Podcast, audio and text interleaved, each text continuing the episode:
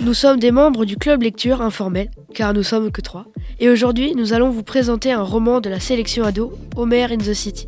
C'est un roman de Cécile Alix sorti en 2022. C'est l'histoire d'un garçon nommé Sol qui vit avec son père dans la banlieue parisienne et qui adore les chevaux. Nous allons vous présenter ce livre d'une façon un peu différente et surtout originale. On va se mettre dans la peau d'un personnage secondaire et, surprise, nous allons raconter l'histoire avec le point de vue du cheval. Je suis Homer. J'étais allongé sur le flanc quand, quand j'ai vu ce jeune homme s'avancer vers moi. C'était Sol, mon futur maître.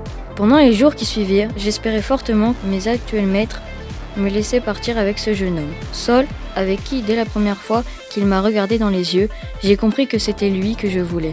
Il saurait me comprendre, me respecter. Enfin, le jeune homme m'a acheté. Il s'occupe très bien de moi, je me sens heureux. Nous sommes amis. Je ne suis pas inférieur à lui, nous sommes égaux. Un jour, il m'a amené en ville.